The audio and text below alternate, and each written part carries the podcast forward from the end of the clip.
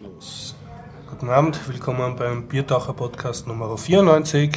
Sie hören den Horst und Den Gregor, es ist der 4. März 2013. wen Sie nicht hören, ist der Martin. Ja, was nämlich du, nicht da ist. Du bist, ist dir schon aufgefallen, unserer Hörerschaft, dass du insistierend jetzt auch immer schreibst, leider ohne Martin. Ja, ja, ich. Das sind die letzten drei, vier Folgen nämlich. Äh, es gibt so Leute, die, wenn einer gestorben ist, dann sagen sie, na, er sitzt noch bei uns, er ist gerade nur nicht da und so, und dann tun sie immer für ihn decken. Also ich denke, ich werde so einen virtuellen Martin so lange herbeireden, bis er dann wirklich einmal kommt. So gutes veganes Essen aufdecken hier. Genau, so irgendwas, ja. Ja, Ja, der Florian ist auch nicht da, aber daran bin wahrscheinlich ich schuld. Ich glaube, ich habe ihn angesteckt. Oi, also genau, du bist am Krankeln. Ich bin krankeln, ja. Also, wenn Sie auch krank sein wollen, also ganz dicht ans, an den Kopfhörer gehen. Ich huste ab und zu jetzt ins Das geht, Mikro. Oder Sie können aber auch, falls Sie nicht glauben, dass das passiert, Sie können einfach nur denken, dass Sie krank sind. Das funktioniert auch sicher. klar. und sonst einfach nur abends das Fenster aufmachen und im Beim T-Shirt herumrennen lassen. Husten so Ja, psychosomatisch das Absolut, ja. Ah ja, ähm, natürlich der Podcast wie immer mit freundlicher Unterstützung von wukonic.com, der Internetagentur aus Graz. Die, was überhaupt nicht krank ist, das sollte man dazu sagen. Ja, gesund. Die sind voll gesund, ja. Ja, äh, dann Gregor, meine rituelle Frage. Hast du irgendwas erlebt, gemacht, gedacht? äh, gemacht, gedacht, schon erlebt, das impliziert irgendwie mehr Aktion. Das impliziert Leben. Ja, genau. Also bis auf harte Arbeit hat mich äh, irgendwie technologisch jetzt mal äh, nichts beschäftigt, aber vielleicht kommt ja was heraus im Gespräch. Ja, du, weil der Martin jetzt nicht da ist, dann muss ich dich fragen, was sagst du zur Wahl in Kärnten? Ah ja, genau, war heute. Naja, äh, Nicht heute, gestern. Ah, gestern, ja, gestern, aber heute habe ich die Ergebnisse äh, gehört. Äh, ist ausgef ähm, die FPÖ hat verloren, oder? Ja. ja. Das ist, kann man ja schon mal als Positives sein. Also wenn ich jetzt nicht Zitronentee trinken würde, würde ich sagen Prost, Gregor. ja, na dann.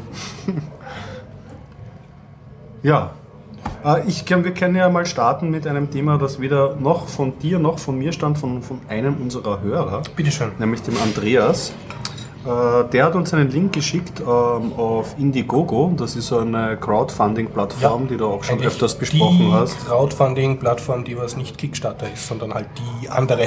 Genau, die andere und die auch. äh, Der Unterschied ist, dass es für Europa besser funktioniert, Indiegogo, oder irre ich mich da Ja, gerade? ein bisschen besser für Europa. Und ein großer Unterschied ist, äh, Kickstarter hat nur dieses Alles- oder Nichts-Modell. Das heißt, entweder die Kampagne erreicht ihr vereinbartes Ziel, und dann müssen die Leute wirklich zahlen, oder sie reicht es eben nicht, dann kriegen die Leute ihren Einsatz zurücküberwiesen und der, der die Kampagne initiiert hat, kriegt gar nichts und kann es noch einmal versuchen. Ja. Und Indiegogo hat dieses Modell auch, aber wahlweise kannst du auch so ein Modell machen, ich nehme alles, was ich krieg und dann äh, ist das Geld von den Leuten auf jeden Fall weg und landet auf deinem Konto, auch wenn du nicht das angepeilte Ziel erreicht hast. Okay. Das kann man sich beim Kampagnenstart aussuchen. Interessant eigentlich. Das gibt eigentlich auch ziemlich Das viel für so, äh, für so äh, Sozial- und, und Projekte, die- also praktisch auch, auch schon über das bisschen. Also es die sagen, ja, ich nehme das als Spende und so, wo du sagst, der kriegt auf jeden Fall äh, mein Geld, wurscht, ob er sein Ziel erreicht oder nicht. Ja, ja ähm, weil du sagst sozial, so in diese Richtung ähm, geht auch das Indiegogo-Projekt, ähm, das uns der Andreas da verlinkt hat. Es geht nämlich um einen Entwickler vom Cyanogen-Mod. Das ist ein Custom-ROM, eine alternative Version von Android, die man sich auf sein Handy spielen kann.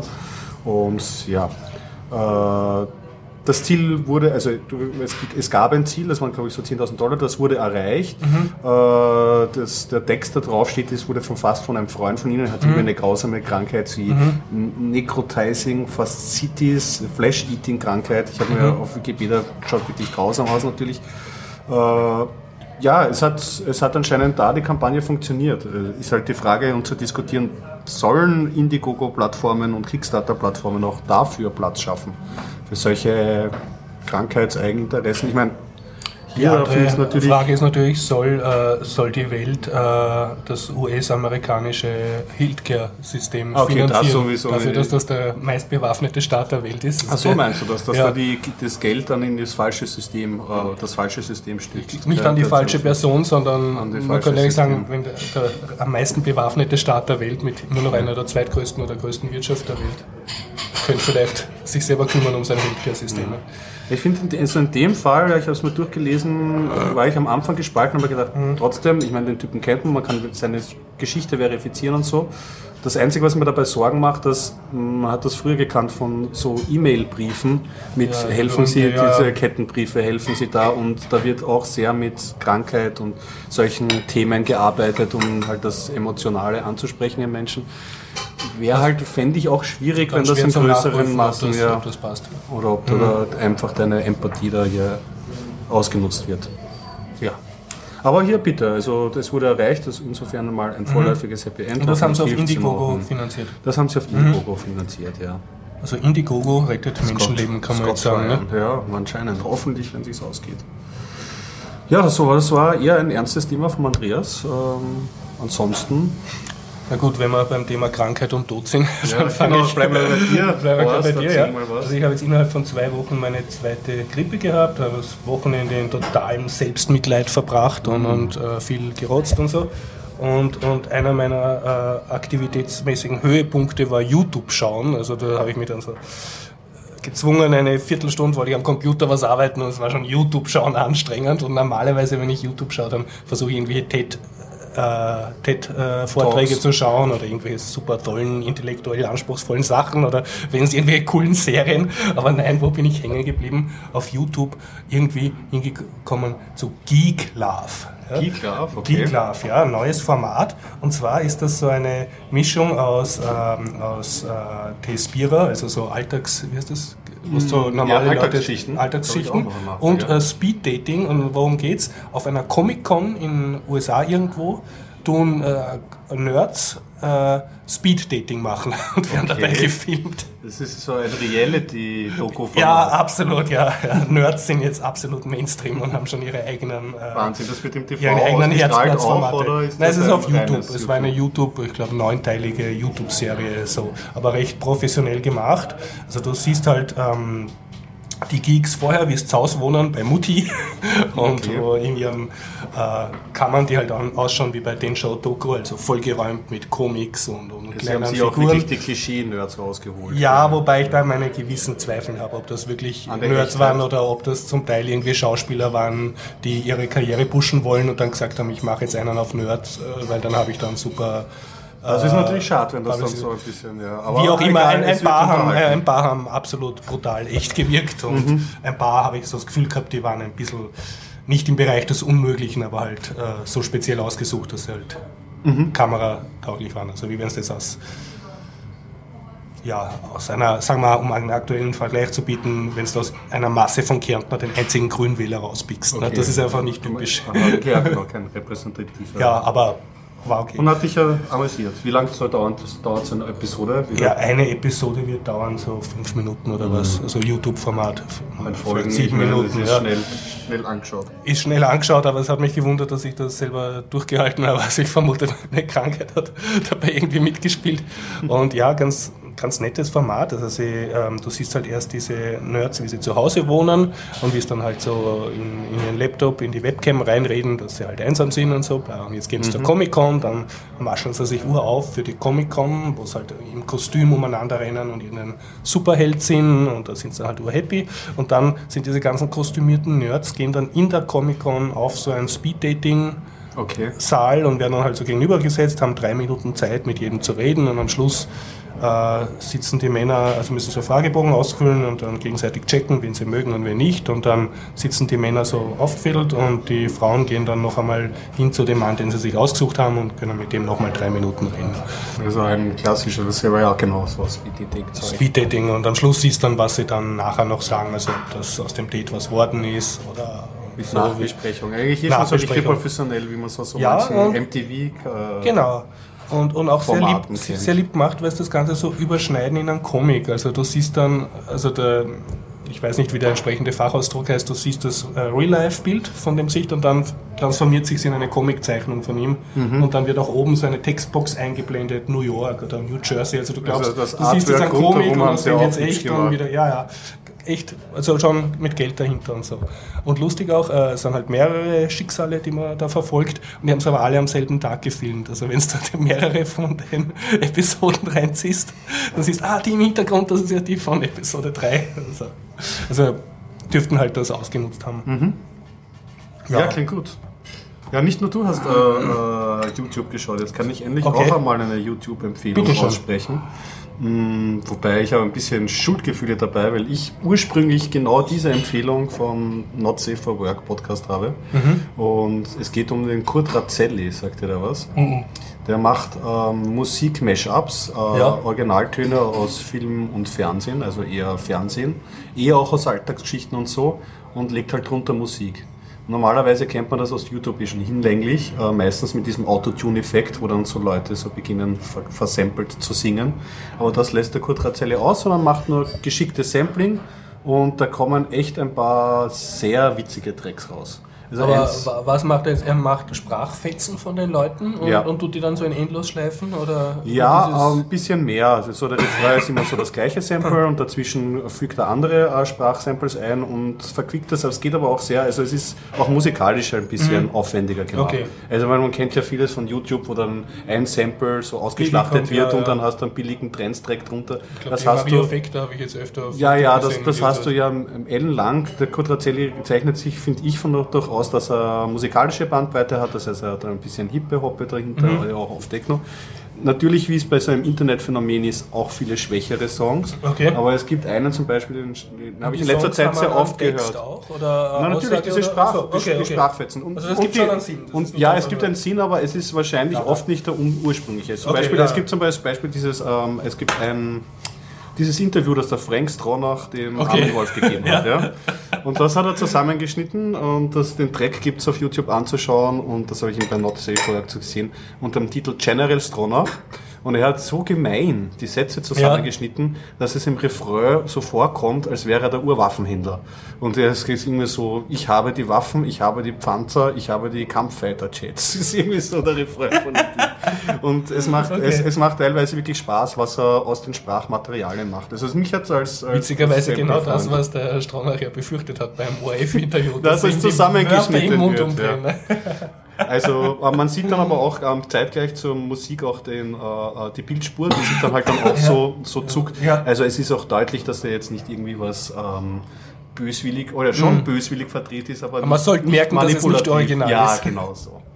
Und es macht, es macht halt Spaß. Es Mhm. gibt also ähm, einige von, von diesen Alltagsgeschichten gibt es auch Ja. noch eben einige Geschichten und ja mal anschauen und reinschauen. Also mir hat es schon gefallen. Okay. Mir hat schon sehr gut gefallen. Ich glaube, ich werde noch einen Tag krank sein. Ja, genau, das, das zahlt sich auf jeden Fall aus. Wir haben noch einen Rent zu besprechen. Den können wir Wer rentet? Äh, wer rentet? Der, der immer so gerne rentet, nämlich der Linus Torvalds. Achso, wir El- reden darüber, Genau. dass jemand anderer gerentet, Rentet hat, okay, ja. Okay. Der immer wieder rent, gerentet hat. Also wenn man unsere Folgen zurückverfolgt, glaube ich, unsere Biertaucher, kommt so einige Male eine Geschichte über den Linus vor, wie er Okay. böse Kommentare geschoben hat. Also zuletzt, also das vorletzte, was vorgefallen ist, war ja diese äh, Universitätsvorlesung, die er gehalten hat, wo auch mit Video gefilmt wurde, wo er da nie wieder dieser Grafikkartenherstellerfirma Ja, ja, den Finger hat. Ja, okay. Also er ist bekannt, er hat ja Okay. auch schon die Programmierer von Gnome eine Horde masturbierter, masturbierender Affen genannt. Er, er hält sich nicht zurück. Ja. Und diesmal geht es um ein Thema, das wir ja eh auch schon öfter hatten, UEFI. Das ist äh, dieses Secure Boot äh, System, das Microsoft ziemlich pushen möchte und Mhm. das so das BIOS, ein Update, ein moderneres BIOS äh, Was ja auch schwierig soll. macht, dann Linux zu booten, oder ist das wieder Ja, anderes weil das hat damit zu tun, dass signieren musst oder Microsoft, ja genau, du musst den Kernel signieren. Und da hat Red Hat einen Deal ausgehandelt Mhm. mit Microsoft und die haben die entsprechenden Schlüssel bekommen und die haben jetzt eine Methode geboten ähm, oder haben jetzt eine Ja. Methode am Start, wo du eben was anderes außer Windows booten kannst. Jetzt war die nächste Überlegung, nämlich von zwei Angestellten von Red Hat, vom Howell und von Matthew Garrett, Mhm. äh, dass man doch diese Änderungen in den Kernel übernehmen konnte. Also da haben sie Ja. die Rechnung allerdings mit Ja, ja. Linux Ich gemacht. glaube, ich, ich habe es mitgekriegt, ja. Und er darauf explodiert ist und er hat gemeint, ja, if Red Hat wants to deep throat Microsoft, that's your issue.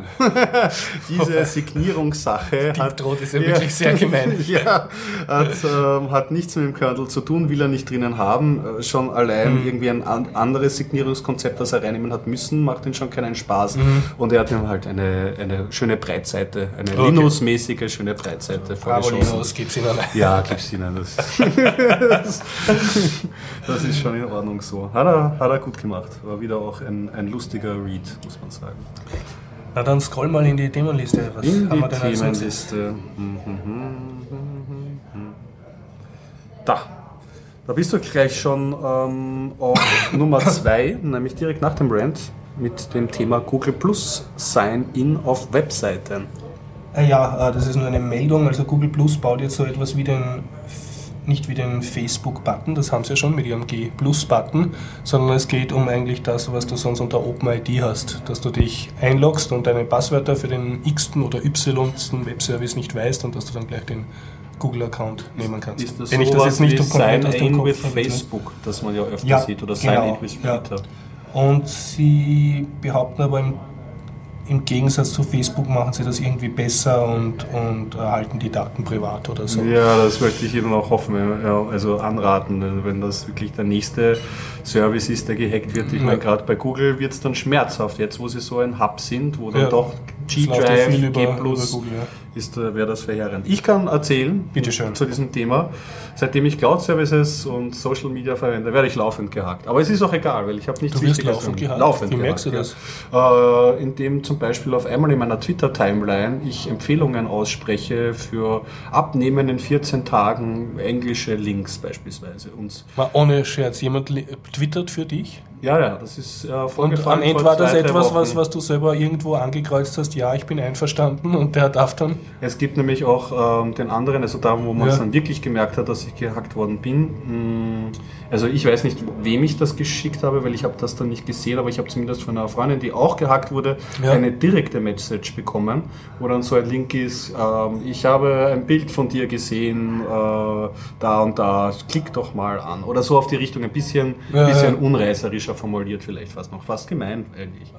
Und, ja. Zumindest nicht auf Deutsch, also soweit ja, sind das war auch bekannt. Twitter hat mhm. einen großen Hackerattacke gehabt mhm. und ja, gilt, muss Passwort ändern und, und Augen zu. Du musst es ja schlucken, mhm. das Ganze. Also das ist es. Und das zweite, und das ist ja die nächste Story, die mhm. war vorgestern, glaube ich, auch ganz groß in ähm, Webmedien. Evernote. Evernote, ja. Evernote, hey. ja. Evernote. Gott sei Dank speichere ich in den Cloud-Services nichts Wichtiges, nämlich mhm. wirklich nichts Wichtiges und nicht aus Faulheit nur halb Wichtiges oder mhm. so. Und deswegen ist es zwar lästig, weil bei Evernote sie Evernote ist halt deswegen halt auch ärgerlich, weil sie haben es halt nicht in ihrer App, in App wirklich deutlich kommuniziert. Mhm. Sie haben gesagt, ihr Passwort ist jetzt mal abgelaufen, bitte resetten Sie Ihr Passwort. Wenn Sie da jetzt eine meaningful Message rausgeschickt mhm. hätten und gesagt hätten, ich meine, keiner ist blind und taub. Ich meine, das war jetzt große Cover-Stories auf diversen Tech-Blogs.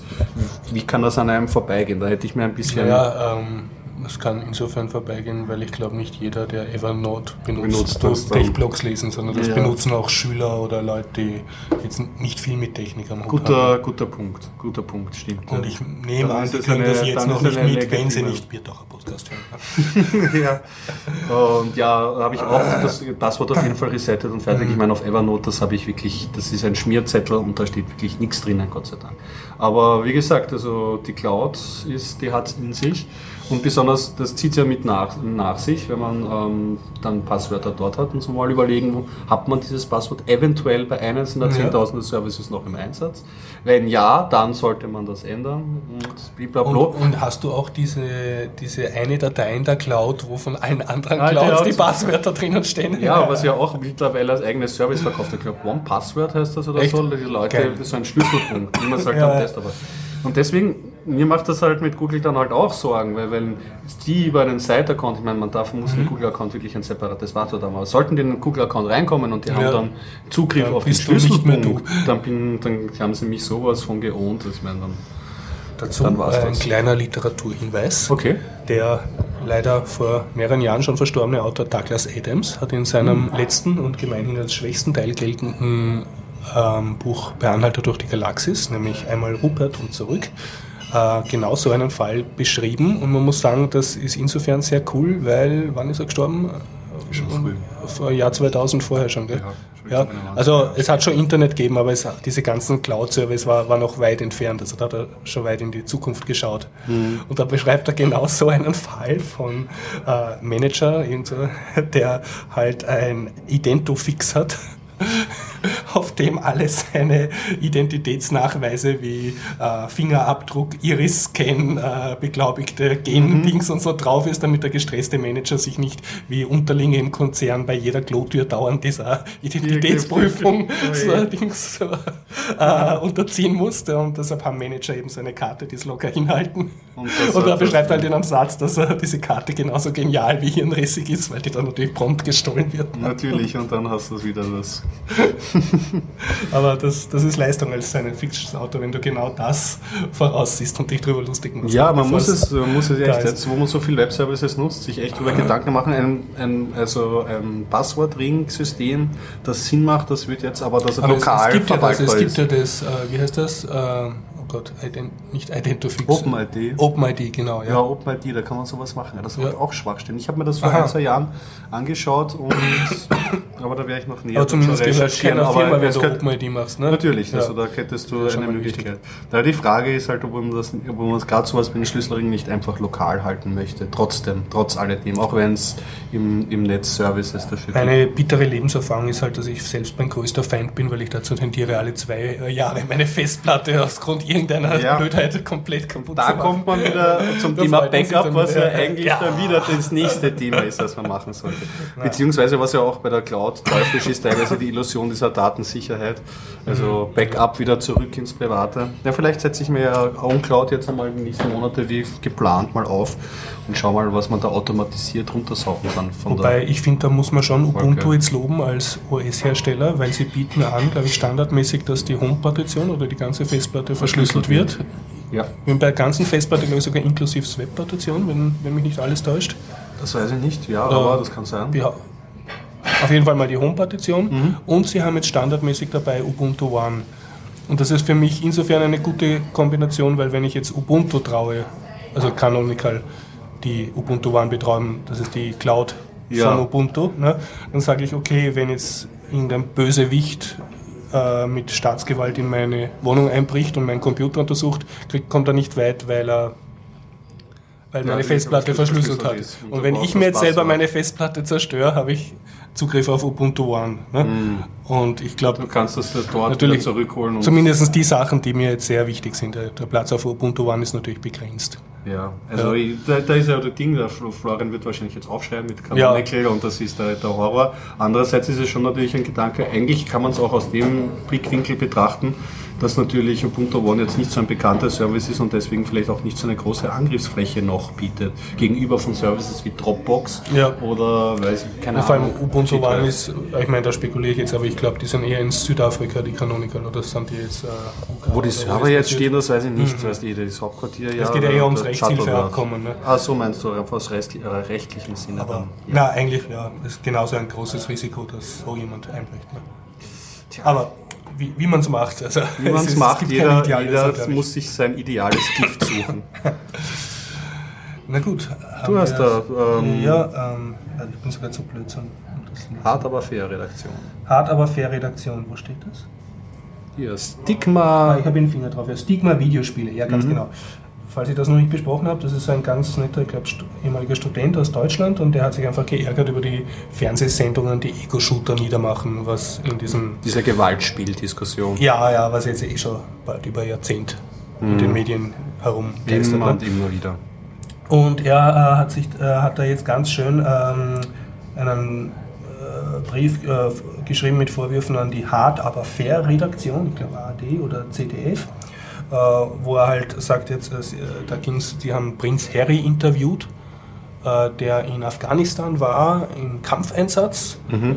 Und er hat dann unter anderem gesagt, dass er gerne FIFA spielt und dass er sehr gut auf der Konsole ist mit dem Joystick. Ja. Und gleichzeitig ist er Bordschütze auf einem Hubschrauber, einem Apache-Helikopter. Ja, und sie ja, haben das dann so zusammengemischt, dass er durchs Videospielen also besonders ein gut Killer geworden Ja, was aber was er so nie gesagt hat und was einfach nicht stimmt. Okay, das war gestellt. Das habe ich nämlich zum Beispiel diese Nachberichterstattung gar nicht mitbekommen. Ja, und darauf hat er sie halt angesprochen und dann haben sie äh, zurückgeschrieben äh, und diese Antwort hat er auch auf, der, auf seiner Website und zerlegt das halt Punkt für Punkt und weist den halt nach A, wo sie lügen und B, wo sie die Wahrheit verdrehen und C, wo sie das nennt eine Chewbacca Defense Also einfach komplett über was anderes reden, was mit dem Thema nichts zu tun hat, ja.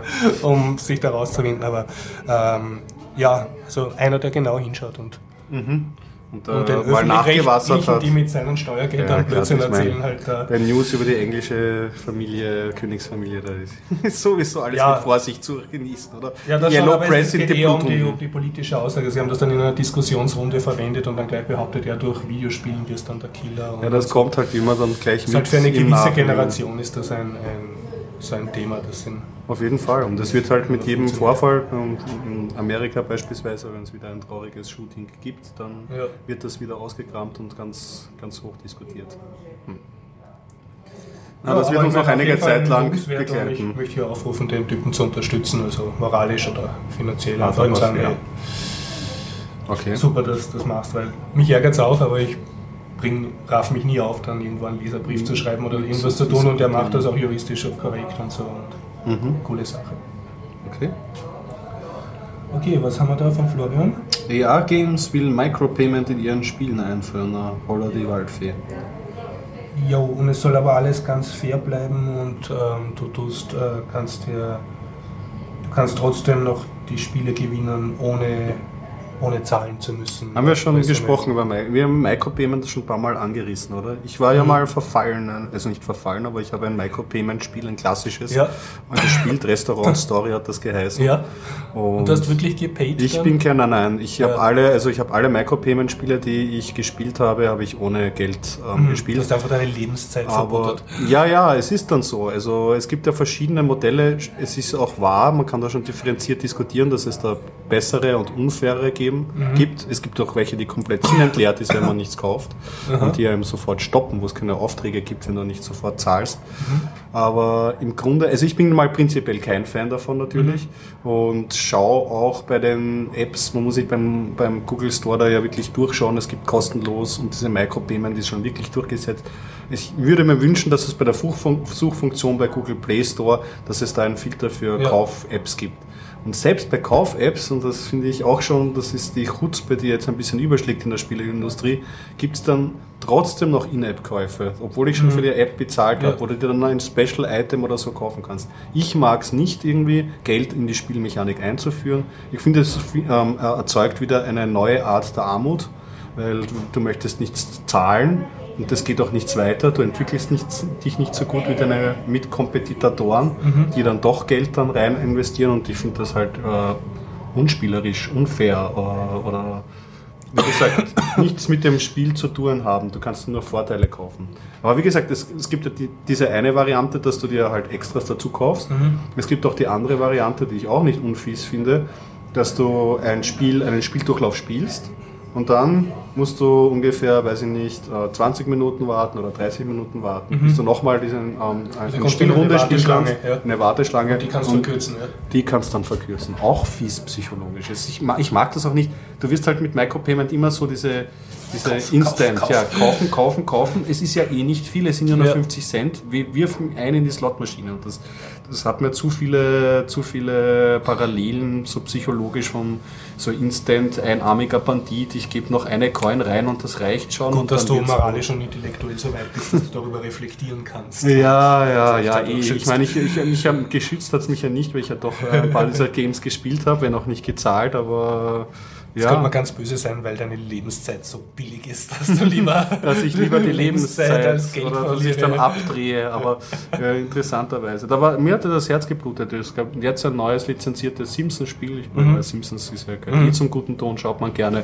Und das ist halt eins zu eins auch ein, äh, du baust Springfield neu auf, weil Hummer hat es in die Luft gesprengt. Mhm und kannst halt jeden Charakter kannst du dir dann erbauen und herholen und das ist halt trotzdem brauchst dann wieder 48 Stunden, um ein gewisses Haus zu bauen. Aber wenn Echtstunden? Ja, ja, 48 Echtstunden. Es gibt Sachen, die dauern einen Monat, dass das baut. Mhm. Oder so. Und mit Geld könntest du das verschnellern? Ja, es ist dann halt immer, Geld wird ja nie äh, deutlich genannt in diesen ist in, in, in, Schlumpfhausen sind es die Schlumpfbären oder ja, bei Donuts also natürlich, ja, ja. immer irgendeine Fantasiewährung. In diesem ja. Zusammenhang ein Literaturhinweis. Es gibt äh, ein, bei der Zeitung, äh, Zeitschrift GameStar, mhm. gibt es auch in der Online-Ausgabe. Das ist eine deutsche Zeitschrift, oder? Ja, die Spielezeitschrift am deutschen Markt. Die. Ja, ich bin schon öfter, öfter mal drüber gestolpert. Ja. Echt? Bist du kein GameStar-Leser gewesen? Nie. Ich habe äh, AMS, aktueller, äh, Ja, das ist aber schon lange her. aktueller Softwaremarkt und Powerplay. Das ist aber auch schon lange her. Okay. Ja, und auf jeden Fall GameStar hat derzeit einen Artikel, wo mehrere Massiv, Onli Onli Massiv Multiplayer Online-Spiele verglichen werden. Und das Witzige ist, äh, sehr viele von denen, die halt alle wie World of Warcraft angefangen haben, also du zahlst einmal fürs Spiel und für die Erweiterung und Monatsabos zahlst auch noch. Ja. Und von denen sind jetzt sehr wenige übrig geblieben. Äh, Der Markt hat sich sozusagen bereinigt und fast alle, die ehemals viel gekostet haben, sind jetzt free to play. Also Ja, du kannst sie stimmt, ja. direkt, zumindest unter Windows, direkt downloaden und spielen und die versuchen dann eben durch Ingame-Verkäufe irgendwie Geld Ja. zu kriegen oder durch Premium-Accounts. Ist mir auch aufgefallen. Es gibt ja auch einige Massive Online-Player, Rollenplayer-Spiele irgendwie am, am Google-Markt und die funktionieren auch so. Es hat keinen Reiz für mich. Aber ich muss noch dazu sagen, zusätzlich zum Micropayment kommt da halt für mich das Problem. Ich bin kein Massive Online-Player-Rollenspieler. Ich bin der Oldschool. ja, oldschool, offline am besten, Ja. eine dichte Handlung. Ich möchte viel lesen oder von Charakteren mitbekommen. Ich bin ziemlicher handlungsdriven. Also Roguelike reicht mir nicht, da ist mir zu spartanisch die Story meistens.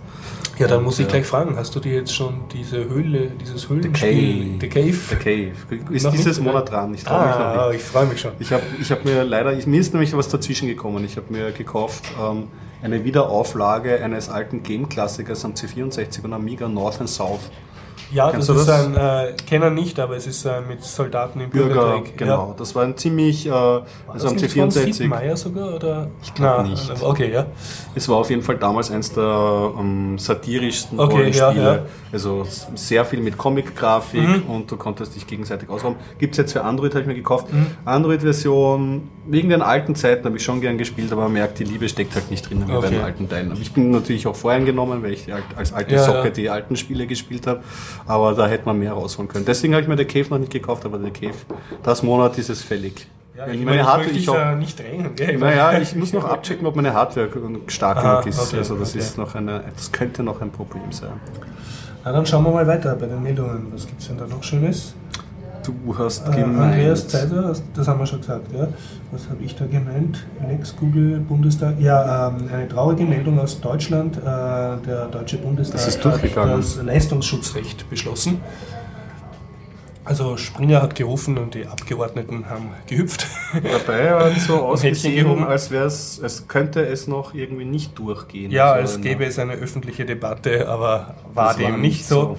Und ich weiß nicht, wie das weitergeht. Ich, ich nehme an, dass irgendein Gerichtshof das vielleicht kassiert oder irgendein Regierungswechsel das dann wieder rückgängig macht. Also ich Ich glaube habe nicht, jetzt dass das auch Welt gelesen, ist. ja, ich habe jetzt auch gelesen, es gibt zumindest auch eine Petition, die man unterschreiben Ja. kann online und dass man da Also die, die Netz, wie nennt man das? Die, die Netz-Community hat versagt politisch, war nicht Mhm. schnell genug oder nicht stark genug.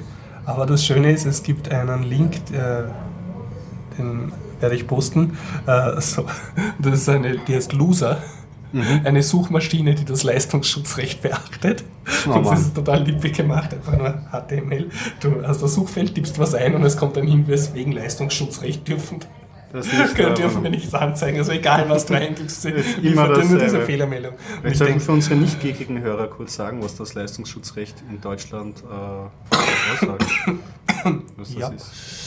Kannst du das machen? ich würde sagen, wir verlinken einfach. Ich bin kein Jurist. Du meinst, das sollten wir lieber. Es, es geht darum, wer äh, das, das für Links auf äh, journalistische Inhalte Richtig. bezahlt werden soll.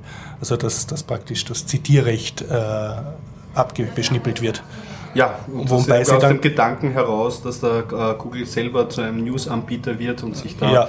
auf die Schultern von den ganzen großen News-Agenturen und äh, Zeitungen stellt und die Leute eigentlich nur noch den Google News-Aggregator lesen und Genau, nicht, nicht mehr, mehr die Zeitung Nicht mehr die. Zeitung. Also es ist ja immer dasselbe, oder? Die Leute, äh, also zumindest die Zeitungen oder so, haben ein Interesse, dass du ihre Inhalte wirklich auch auf ihrer Webseite konsumierst Sowieso. und ihre Werbung bekommst. Also das mit dem RSS, das merkt man ja auch, wenn man so RSS-Reader, die das hübsch machen, Mhm. am Tablet mal anstartet. Manche Feeds sind, glaube ich, auch auch per Purpose ein bisschen schlechter aufgestellt und nicht so bebildert, einfach aus dem Grund, damit man es sich schön auf ihrer Seite anschaut. Ist ja klar. Also als Wettadmin irgendwie einer Zeitungsseite, da würde ich mich auch über viele Klicks freuen. Also erzähle ich dir eine Gruselnachricht von der Welt da draußen, von den Normalos, die nicht Biertaucher-Podcast hören. Mhm. Also da gibt es Leute, die lesen täglich und zahlen dafür eine Zeitung aus Papier. Kannst du das vorstellen? Holzmedium meinst du? Ja, da, ja, die, da, das tut so. Da, da blättern dann so haben tagealte Nachrichten, stundenalte News von vorgestern, die ich schon längst. Wie schaut es mit deinem täglichen Zeitungskonsum aus? Ja, ich lese keine Papierzeitungen. Mhm. Ja. Ja, das ist kurz und punktlich gesagt, ja. Ist bei mir eigentlich mh, hm, nicht so drüber nach. Moment, äh, Zeitungen, was, was ich schon Tägliche mache. Zeitungen, ja, genau. Magazine ist eine andere das Geschichte. Ja. ja. Okay. So, was haben wir da noch? Jo. Du hast eine, ja, ja, eine ich habe Flut. Ist der, der Urhorst-Podcast. Ich hoffe, dir fehlt da noch was ein zum Sagen. Das ist vielleicht nah. Gut, es gibt eine kleine Meldung. Es gibt ein Archiv der österreichischen Videospieleentwicklung unter http GameLab.at. Mhm. Und zwar geht das äh, auch auf den Yogi zurück von Subotron. Äh, Future Zone Meldung. Was gehört glaub, dazu? Er, er, hat da den Typen eingeladen, der in Berlin das Computerspielemuseum betreibt. Mhm. Und es gibt auch in Italien so ein Projekt und die haben sich jetzt, glaube ich, vereinigt und bei dem Game Lab sind auch unsere Freunde dabei vom ähm, Jürgen Musil von äh, ich bin schon so alt, ich weiß nicht, mir fallen die Worte nicht mehr ein. Die, wo es in einer ein Spiel programmierst an einem Wochenende, Austria Game Jam. Ah, ja, ja natürlich. Die, sie, äh, die sind da auch dabei bei dem Game Lab AT. Mhm. Und geht halt darum, dass du ja, eine Art Archiv für Spiele machst.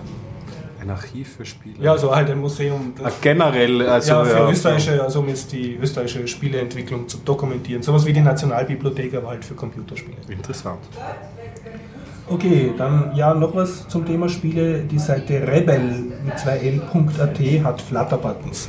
Rebel.at ist so ein, ist glaube ich ein Typ, ich glaube ich habe ihn noch kennengelernt auf einer Game City im, im Wiener Rathaus und ähm, er betreibt halt so eine Spiele-News-Seite. Mhm. Ich glaube, er hat keine Papierausgabe oder noch nicht, oder vielleicht schon, vielleicht habe ich es einfach nur vergessen.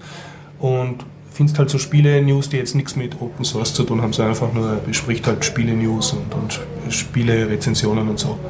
Und ein bisschen Werbung und Tech-Geek Sache. Und was mir aber sehr imponiert hat, dafür, dass er aus Österreich ist, hat er einen Flutter-Button jetzt bei jedem Artikel. Ah, gleich mal ordentlich geflattert und möchte auch dazu aufrufen, einfach, weil es in Österreich eigentlich meines Gefühls nach sehr wenige Leute gibt, die Flutter wirklich mhm. benutzen.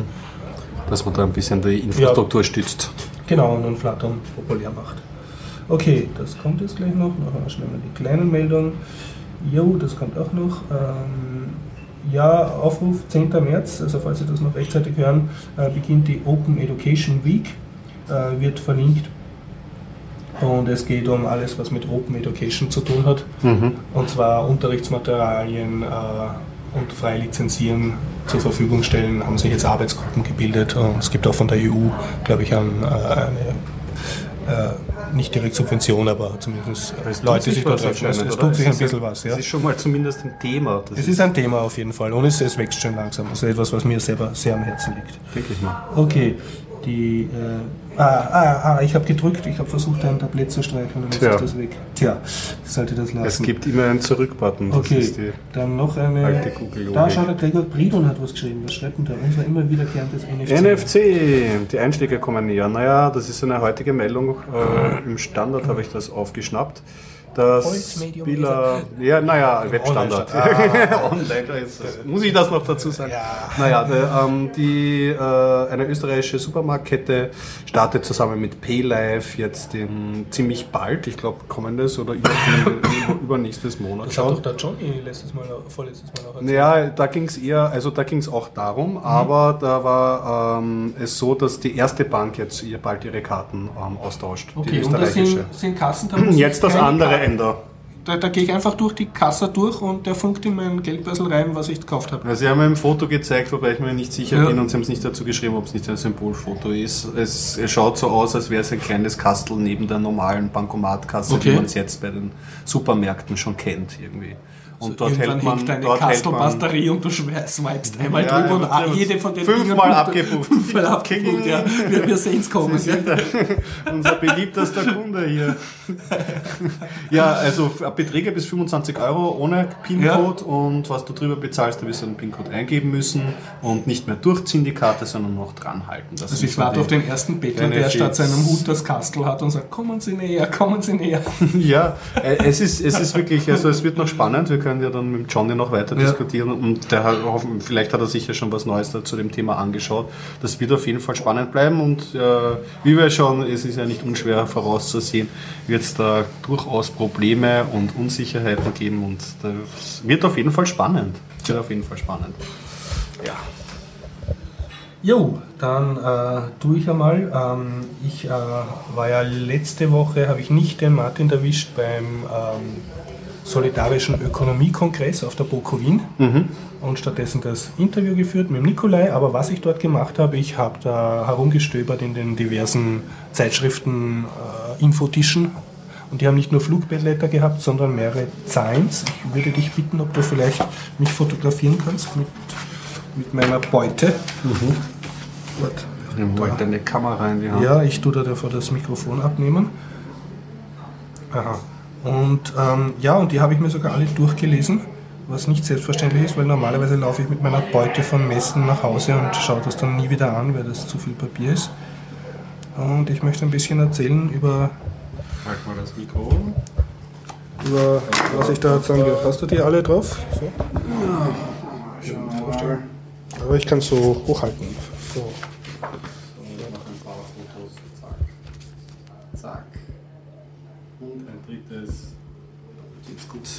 Okay, super, danke. Ja, und äh, danke. Und äh, ich fange gleich an mit dem, mit was fange ich an? Das mit dem coolsten. Äh, Tech Tools for Activists, Privacy, Anonymity and Other Stories. Ähm, Version 1.1, refreshed Oktober 2011. Äh, suggested Donation, ein britisches Pfund.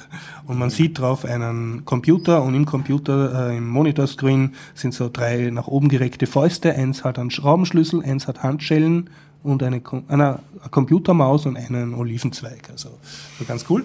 Und mir hat das irgendwie gefallen, weil das meiner Meinung nach äh, äh, lieb gemacht zwei Gruppen verbindet, die zu wenig miteinander zu tun haben, nämlich die Politaktivisten, die jetzt so à la Balluch äh, Tiere befreien oder äh, irgendwelche Genfelder, Genfelder umpflügen oder halt, halt äh, sonst irgendwelche politischen Aktionen setzen und Computernerds, die wissen, wie man äh, verschlüsselt kommuniziert, wie man seinen Computer sehr vor Polizei. Schon Skype to Skype Call oder Chat Genau, ja. ist äh, synchron, Hallo. authenticated, hello.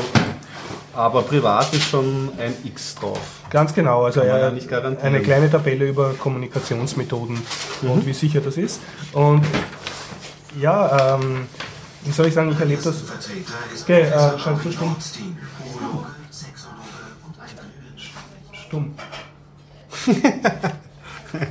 Danke, Time.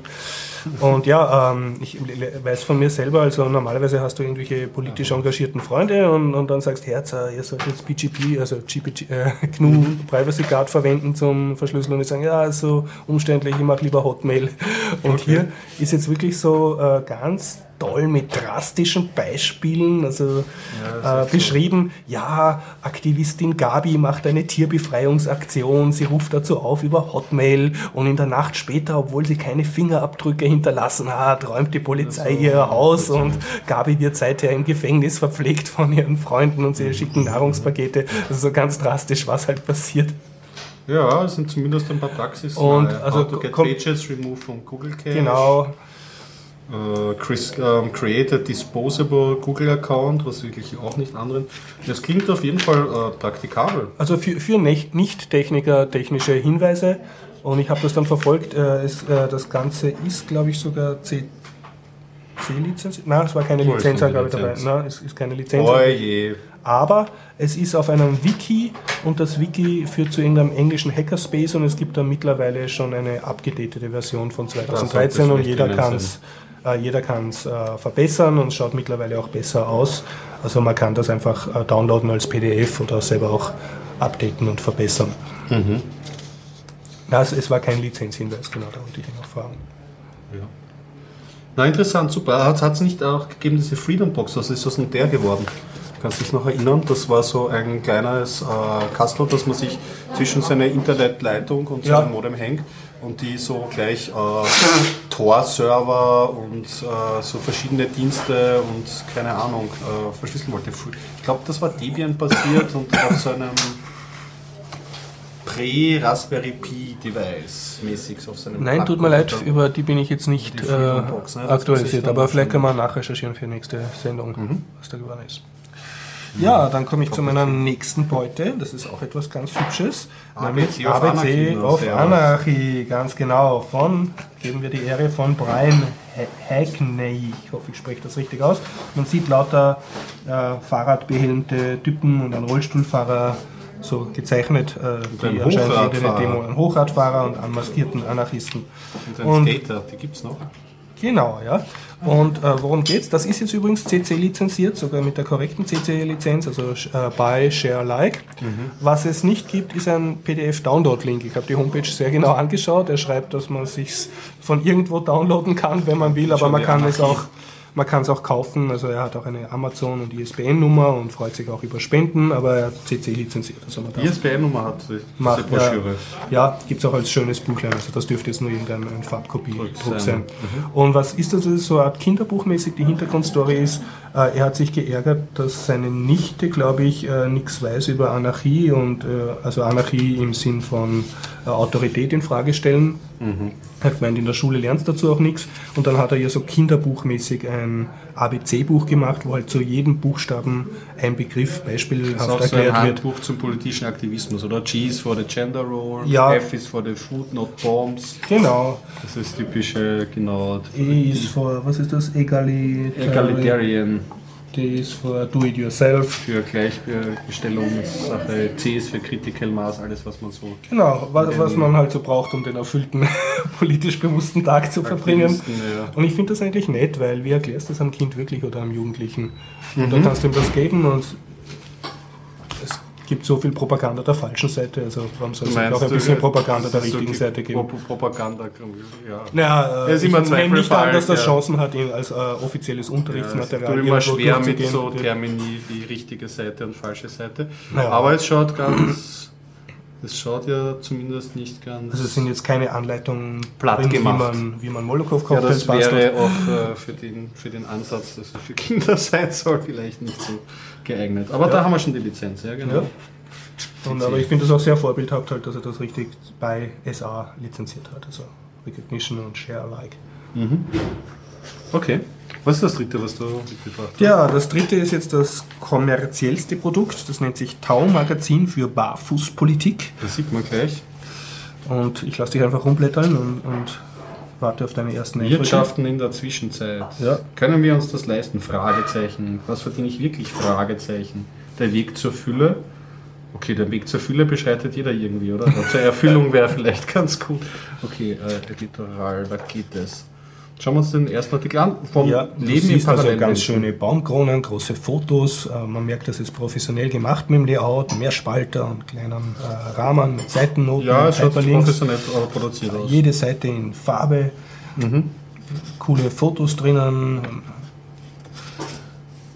Und ja, ich habe mir sogar wirklich das Ganze durchgelesen oder zumindest jeden Artikel ernsthaft durchgeblättert. Was ist das Mission Statement von ihm? Also was, was Äh, das Mission Statement habe ich nicht ganz kapiert. Es ist für mich ein bisschen sehr esoterisch und sehr friedensbewegt und also so, so Richtung Entwicklungshelfer, ähm, äh, Gärtner, okay. ähm, Leute, die gern ihre Gedichte irgendwo veröffentlicht sehen. Also Mhm. für mich jetzt nicht sehr technisch und auch nicht unbedingt äh, sehr politisch, sondern eher so in die Sozialpolitik. Das Entwicklungshilfe, äh, aber das muss ja Entwicklungshilfe einen anderen Scope haben, weil, er- wenn Wirtschaft. ja, es ist ein Gemeinwohl, äh, Gemeinwohlökonomie-Artikel drin und deshalb ist, glaube ich, dieser Titel auf dieser Ausgabe. Ah, okay, und das, das Magazin muss man auch fairerweise Barfuß- sagen, heißt Magazin für Barfußpolitik. Ja. Aber was ich drinnen gefunden habe, was echt ein kleines Juwel war, äh, war für mich ein Artikel von einer Aktivistin, die einen Gemeinschaftsgarten in Niederösterreich beschreibt Also, und wie sie da halt ihre Pastinaken züchtet. Pastinaken als neue äh, Modewurzel. genau, ja, einfach Suppengrün. auch schon deine, die musst du mal mehr Pastinakensuppe essen, du wirst nicht so oft krank. Ja, das ist eh im, im Suppengrün drin, wenn es da beim Billa Backel Suppengrün. Ja, und ähm, ja, und das hat mir halt gefallen, da beschreibt sie halt, dass sie da sich immer trifft mit Leuten und sie bewirtschaften gemeinsam einen Garten und dann gibt es halt Leute, die nie Zeit haben und dann nie kommen und dann haben sie halt diskutiert in der Gruppe, ja wie ist mhm. das jetzt, dürfen die dann auch ernten, wenn es nichts dazu beitragen und nie die, die Arbeit machen.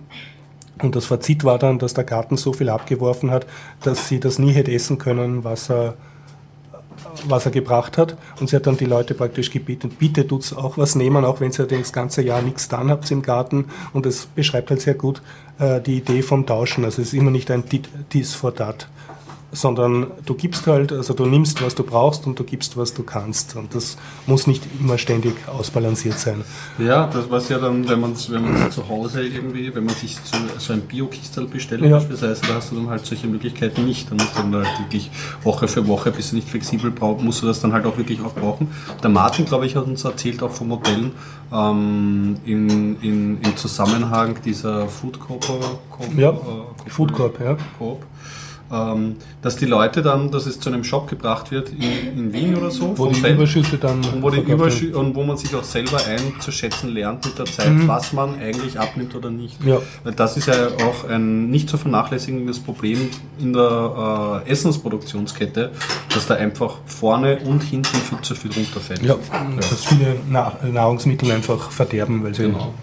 auf Vorrat gekauft werden und dann verschimmeln. Ja, das ist. Also es, es, sind auch so Gedichte drinnen und, und Liebesgeschichten. Also dir ist es ein bisschen zu schön, schön geistig, kann ich Ein bisschen zu schön geistig und, und wenig konkret politisch, aber es sind auch Artikel drin. Einer, der hat Fleisch. mir sehr gut gefallen über eine Entwicklungshelferin, also Friedensaktivistin, die in Kolumbien da ähm, halt lebt mit den äh, Bauern und auf, auf reiche erste Welttusse mitten im, im okay. Kriegsgebiet geht und die beschreibt dann sehr schön, wie das funktioniert mit den von den USA finanzierten Anti-Drogen-Flugzeugen. Ähm, äh, also die sprühen so ein ganz arges Pflanzengift mhm. auf die Landschaft, um die Kokasträucher zu zerstören.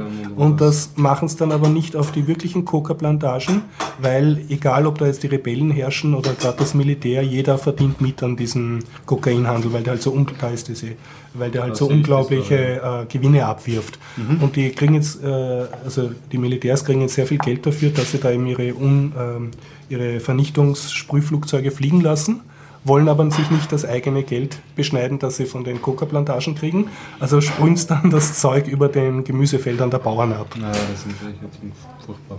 Und, und so, so Zeugs. Also das hat man wieder Okay, es, gefallen. es gibt doch äh, Man muss halt durchblättern. Kommt das, kommt das monatlich raus? Oder so? Also monatlich glaube ich noch nicht. Sie sind jetzt glaube ich bei Nummer 3 äh, und also ich, ich schätze, sie zielen so auf viermal pro Jahr. Alles klar. Und ich habe denen jetzt geschrieben, habe schon eine Antwort gekriegt. Ich hoffe, sie werden sich irgendwie anfreunden mit Creative Commons Lizenz. Ich habe so ein bisschen das Gefühl gehabt, die wissen gar nicht, was eine Creative Commons Lizenz ist. Aber das kann man mal schauen. Aber ja. Ja, man muss auch dazu sagen, da steht empfohlener Verkaufspreis 5 Euro. Und ich glaube, ich habe jetzt bei diesem Standel da, weil da war einfach freiwillige Spende, ich habe also in Summe wahrscheinlich einen Euro dafür gezahlt. Also mir, mhm. mir wäre jetzt 5 Euro ein bisschen ja, zu viel dazu. Das ist schon gut. So gut. Aber auf jeden Fall optisch schön gemacht und so. Naja. Ja. So viel zu meiner Beute, aber ich habe noch massig andere Themen. Noch massig? Vielleicht sollten wir mal einen kürzeren Podcast machen. Wie wär's? Ja, greifen wir heute die Chance? Komisch, das sagst du nie, wenn du irgendwie über ein Handy redest oder so. ja, doch.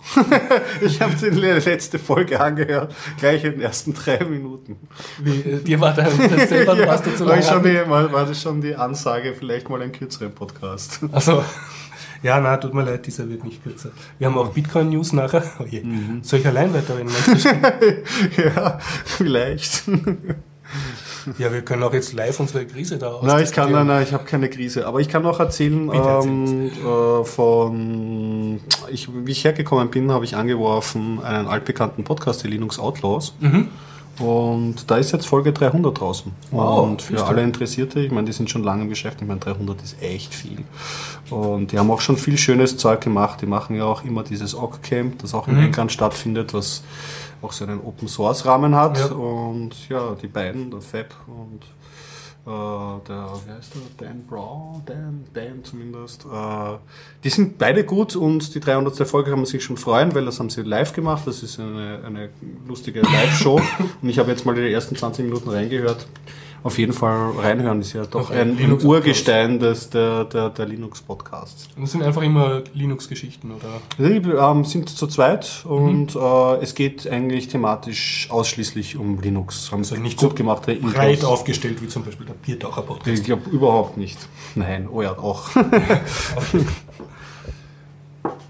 Na gut, dann versuche ich mich kürzer zu fassen. Sehr gut. Nicht zu langweilen. Sehr Gregor. gut, ja, ja. ja 94. Sende. Barbara, Barbara, Barbara. Ist ja, vielleicht ist es die Müdigkeit vor dem 100. Podcast, oder? Wie, wie, wie viele Episode haben wir jetzt? 94. Gregor. 94. Nach sechs Folgen. Ich habe einen starken Verdacht, es ist, weil ich rede und nicht du. Aber das glaubst du? Das glaube ich nur, ja. Ja. Okay, ähm, oh, das ist stressig jetzt. Das ist nur die, ist wahrscheinlich eine Gegenreaktion zu, dem, zu deiner letzten Folge. Da hast du ja fast, fast nichts beigesteuert. Achso, und wenn ich da mal was sage, dann müsst du einen Podcast Nein, wir haben ja jetzt schon zehn, sei nicht unbescheiden, Horst. Wir haben ja schon plus zehn Themen. Ja, und?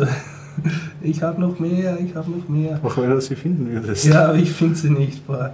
Ähm, ja, okay über Sugata Mitra muss ich kurz reden. Mhm. Äh, das ist der Typ, der das Hole in the Wall Projekt gemacht hat. Also okay. in Indien, ähm, Wissenschaftler, und äh, es gibt einen super TED-Talk von ihm und er hat jetzt den TED-Preis gewonnen. Das ist äh, so eine spezielle Auszeichnung. TED ist Technologie, Entertainment, Design, immer mhm. so super Vorträge. Gibt es eine sehr wunderschöne Android-App. Ähm, genau, ja, auch sehr, sehr empfehlenswert. Ja. Noch besser ist aber, wenn man sich TED am Computer anschaut, im Browser, weil dann mhm. kann man jeden äh, TED-Talk auch raten. Das sind unten so Eigenschaftswörter und da kann man drei vergeben und dann sieht man nachher mit so einer schönen äh, großen Wortgrafik, welches das, ja. Wort gewählt wurde von und äh, Sugata Mitra ähm, ähm, hat jetzt ähm, sein, seit 13 Jahren mittlerweile äh, arbeitet er an seinem Hall in the Wall Projekt. Mhm. Also er tut einfach ein, in die Mauer, die die Slums trennt von den Reichen, Gebieten ein Loch bohren und einen internetfähigen Computer hinstellen und schaut, was die Straßenkinder machen, wenn sie ohne Englischkenntnisse, analphabetisiert wie sie sind, einfach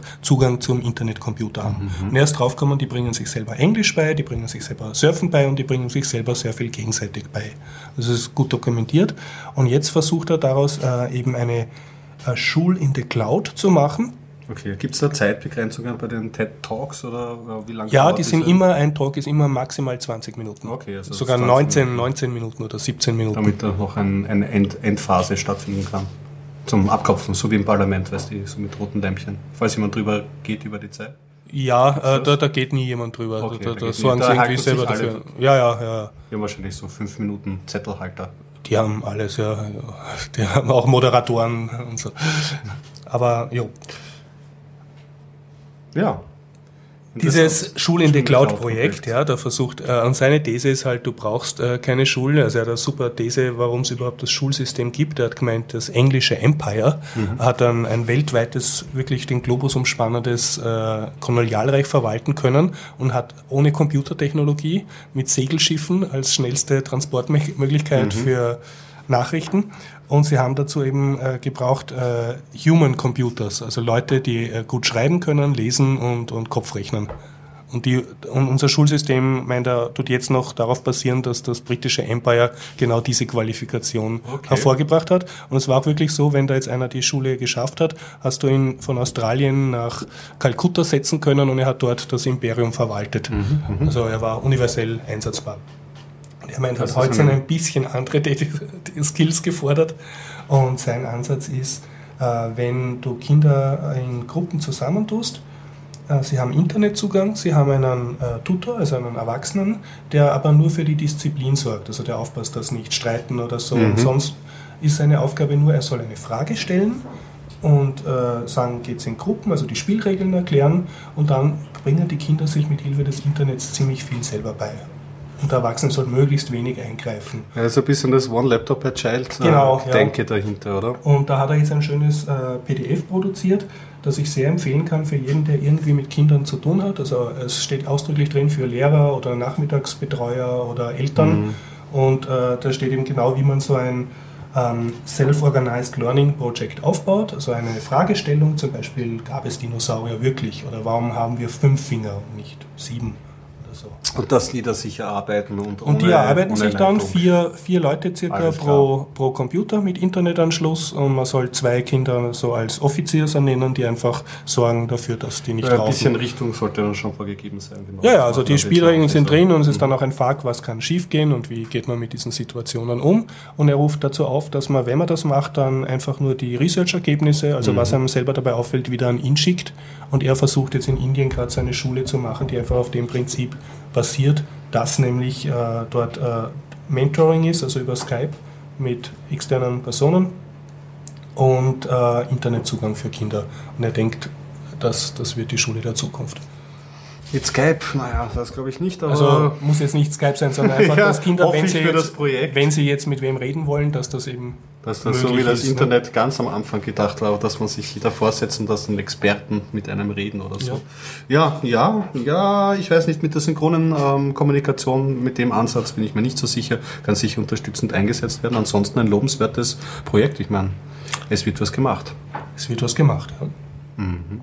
Fahrradtracking hast du noch aufgeschrieben. Äh, ja, das ist einfach ein Link, äh, da gibt es eine meineradspur.at.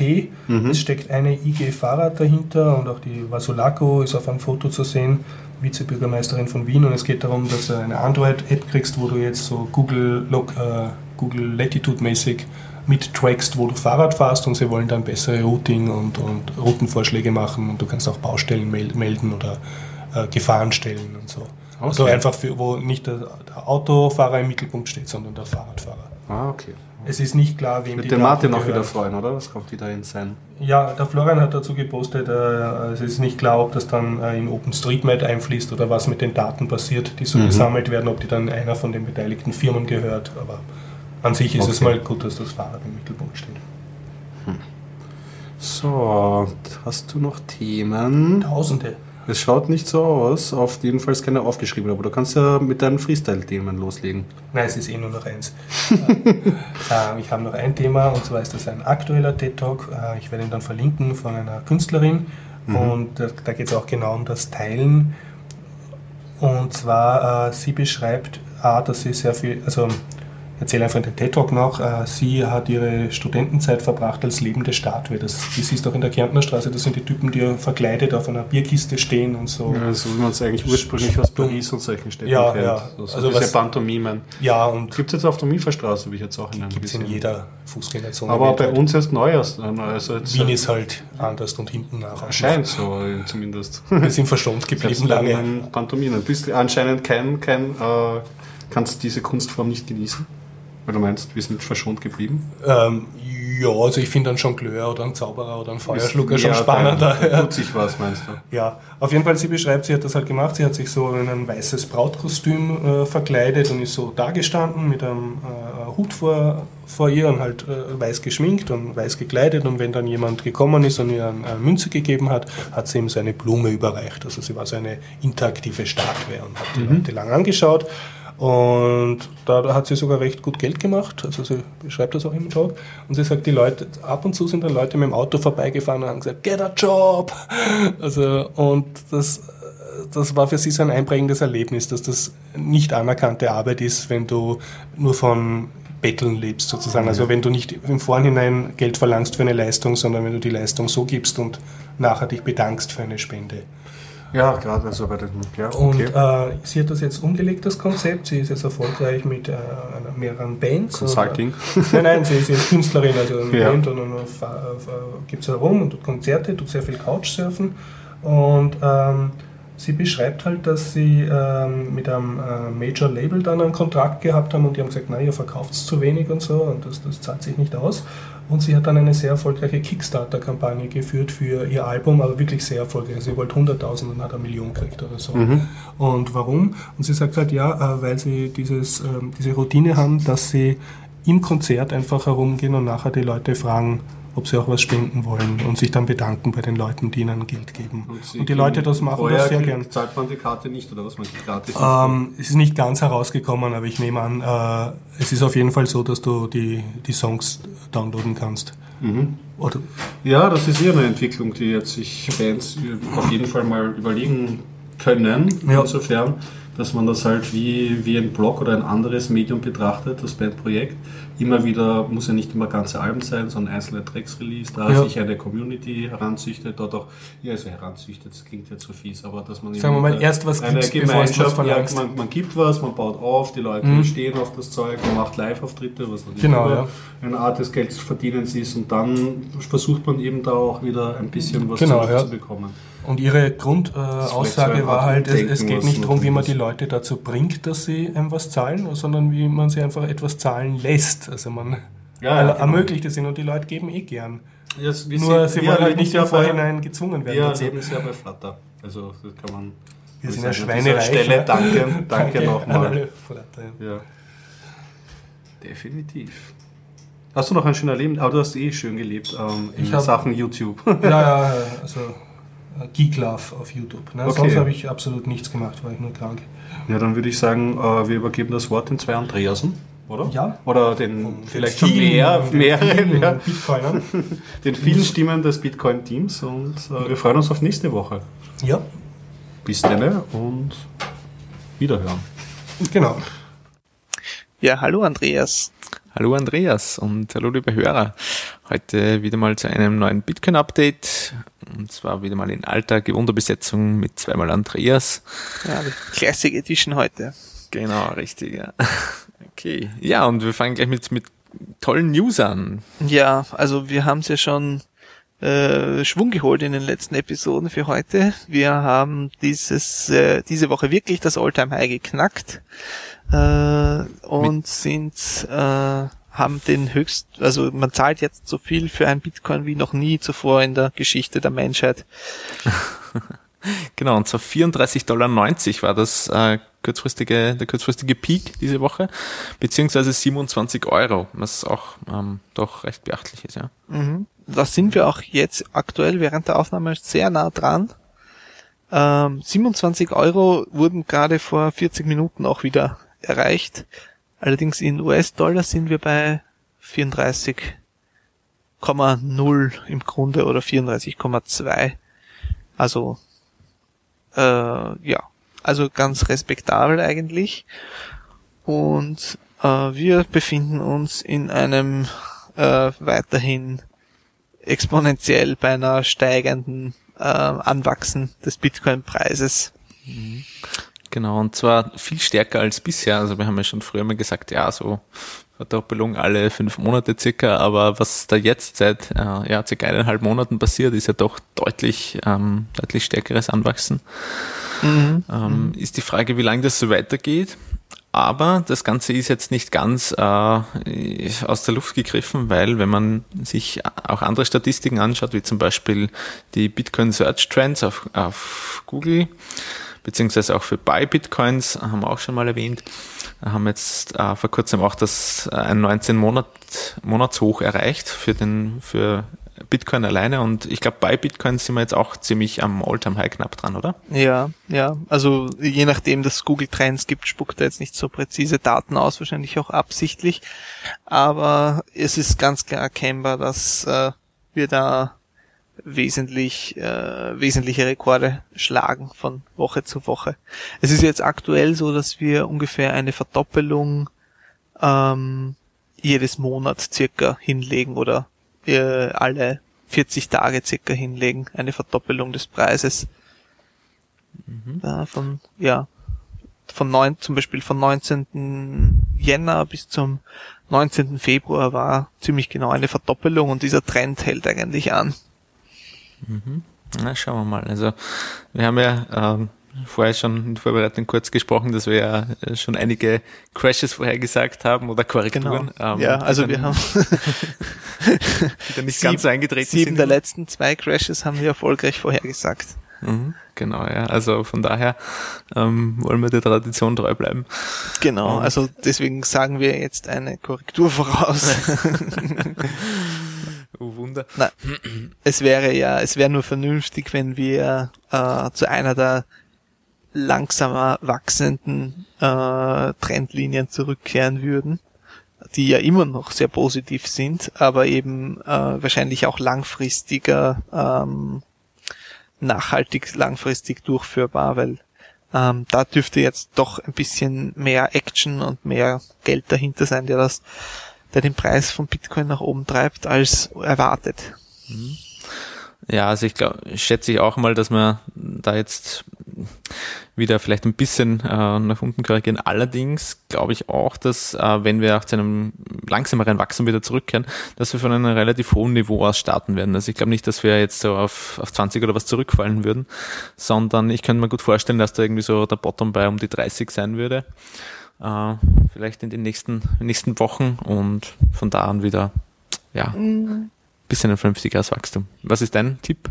Ähm, also wenn mein Tipp ist, dass das Wachstum jetzt im Moment noch ein paar vielleicht Tage weitergeht so, aber irgendwann wird es zu der ähm, Trendlinie zurückkehren, die äh, circa schon vor einem Jahr begonnen hat und damit äh, würden wir dann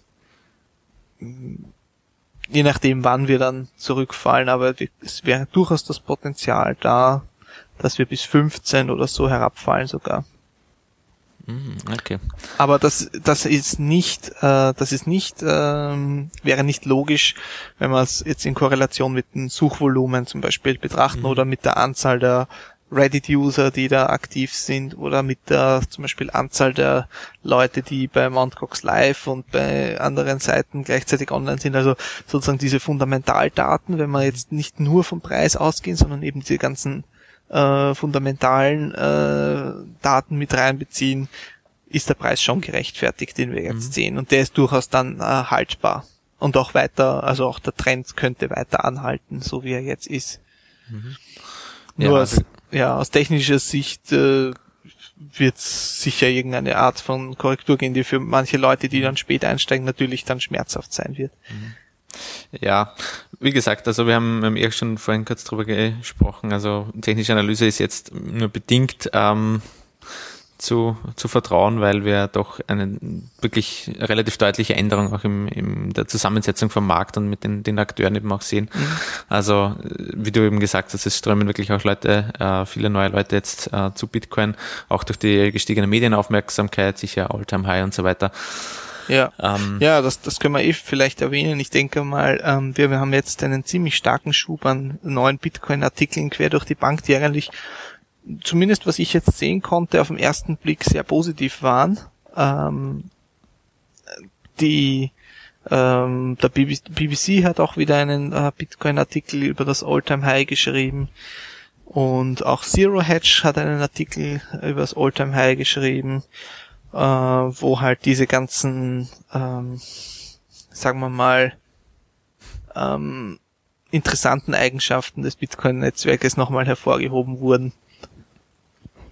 Ja, Wobei, da war ich äh, gerade bei Zero Hedge, das war ja eigentlich ein, äh, schon, schon oft äh, ja, ein bisschen spekuliert damit, ja, dass sie da jetzt eigentlich die das perfekte, äh, die perfekte Zielgruppe eigentlich für Bitcoin wären, die Community dort. Ähm, allerdings hat es da bis jetzt noch eher Zurückhaltung gegeben, also bis auf einige eher ähm, ja, herabwürdigende Bemerkungen darüber ist, ist noch nicht viel äh, zu lesen gewesen. Aber wie gesagt, jetzt ähm, doch ein recht positiver Artikel, wie du gesagt hast. Allerdings die Kommentare, also da muss ich immer noch äh, mich sehr wundern.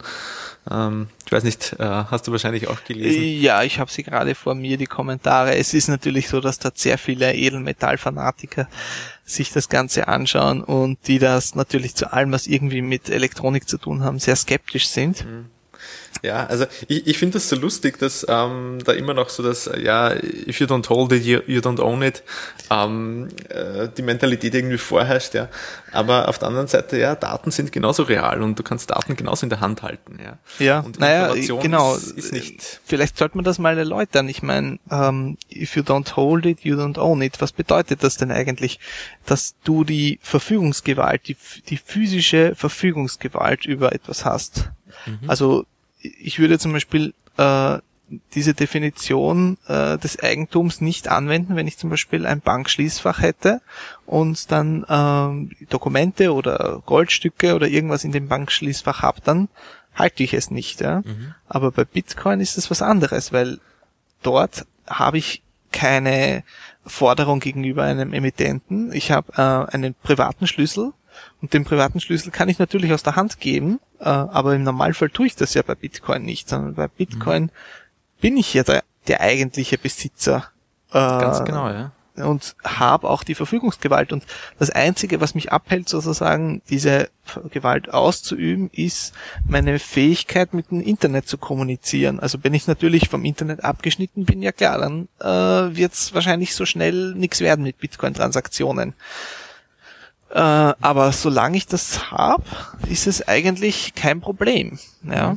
Genau, ja. Also ich glaube, dass äh, stammt, das Problem, was viele damit haben, stammt einfach daher, dass äh, normalerweise jegliche Online-Dienste oder jegliches, jegliches digitales Geld, das es bis jetzt gab, einfach immer irgendwie ja, gehostet war, also im, im physischen Eigentum quasi von, von Dritten. Ja. Also du hast einen, einen Server, du, äh, du hast dein Online-Banking, äh, hast du zwar Zugriff drauf, aber in Wirklichkeit liegt das Geld bei deiner Bank. Ja.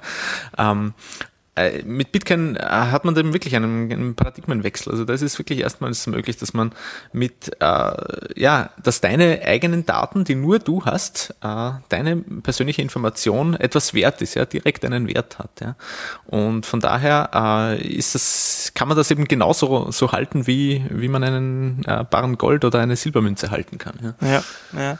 Ich glaube, dass das auch ein sehr schwieriger Erkenntnisprozess ist, eben, dass, dass das erst kommen wird. Äh, und ich denke, äh, den Leuten, die jetzt, äh, wenn das zu offensichtlich wäre, ja, dann würden wir nicht diesen Bitcoin-Podcast in der Form abhalten hier. also es hat auch was Gutes, ähm, dass es, sage ich mal, etwas schwieriger zu behirnen ist als mhm. eben äh, vielleicht Papierscheine, die man in die Hand gedrückt bekommt und wo dann Euro draufsteht. Genau. Ja. Ich meine, aber prinzipiell nur um das noch kurz äh, zu sagen, also ich, ich finde es ja gut, dass man, dass man skeptisch ist bei solchen Sachen, ja, weil es gibt ja wirklich gerade für, für Leute, die jetzt äh, nicht so ähm, Technik oder Internet oder Computeraffin sind, äh, wirklich jede Menge Abzocke im Internet und von daher finde ich es schon eine sehr ähm, ja, vernünftige Haltung, dass man sich da, dass man da mal eher skeptisch dem gegenüber ist. Und wie gesagt, als, als Außenstehender oder wenn man sich nicht wirklich damit beschäftigt hat, ist es sehr leicht jetzt ähm, irgendwie da mm, auch einen, einen Scam zu vermuten oder eben da diese, diese Erkenntnis einfach nicht so mm, gleich zu haben, dass man sagt, okay, das, das ist jetzt was Neues, ja.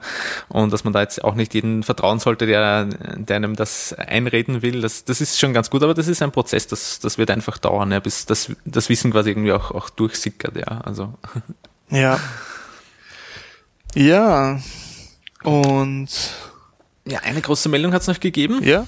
Äh, diese Woche. Ähm, und zwar einen Deal zwischen Mt. Gox und, und CoinLab. Äh, und zwar hatten, hatte Mt. Gox eigentlich jetzt schon längere Zeit ein bisschen ein Problem mit, mit amerikanischen Kunden, soweit ich das äh, in Erinnerung habe.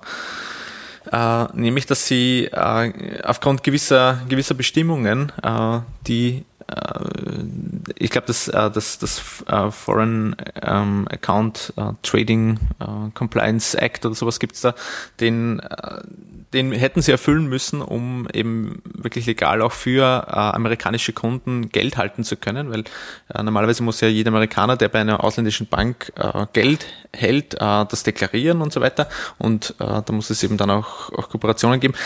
Und das hat Mt. Gox bis jetzt nicht erfüllt und von daher weiß, äh, hatten die jetzt Probleme mit dem amerikanischen Markt.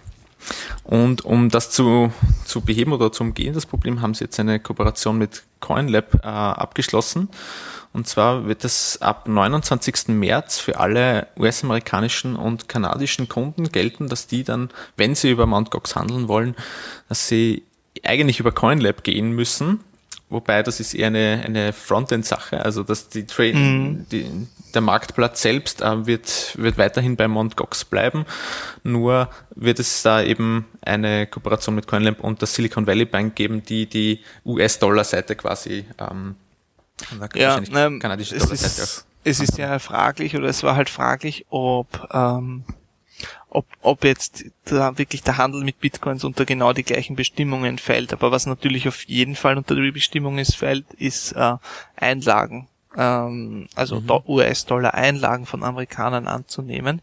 Und das ist natürlich etwas schwieriger. Und ich glaube auch, ähm, eines der Schwierigkeiten, die halt ständig waren, ist, dass eigentlich nur äh, Wire Transfer äh, für für bestimmtes ab bestimmten Summen. Äh, das war die einzige Möglichkeit, äh, Geld in Mt. Gox hineinzubekommen und beziehungsweise Dwoller, was ziemlich unbequem ist für einige und auch mit einigen Problemen verbunden ist.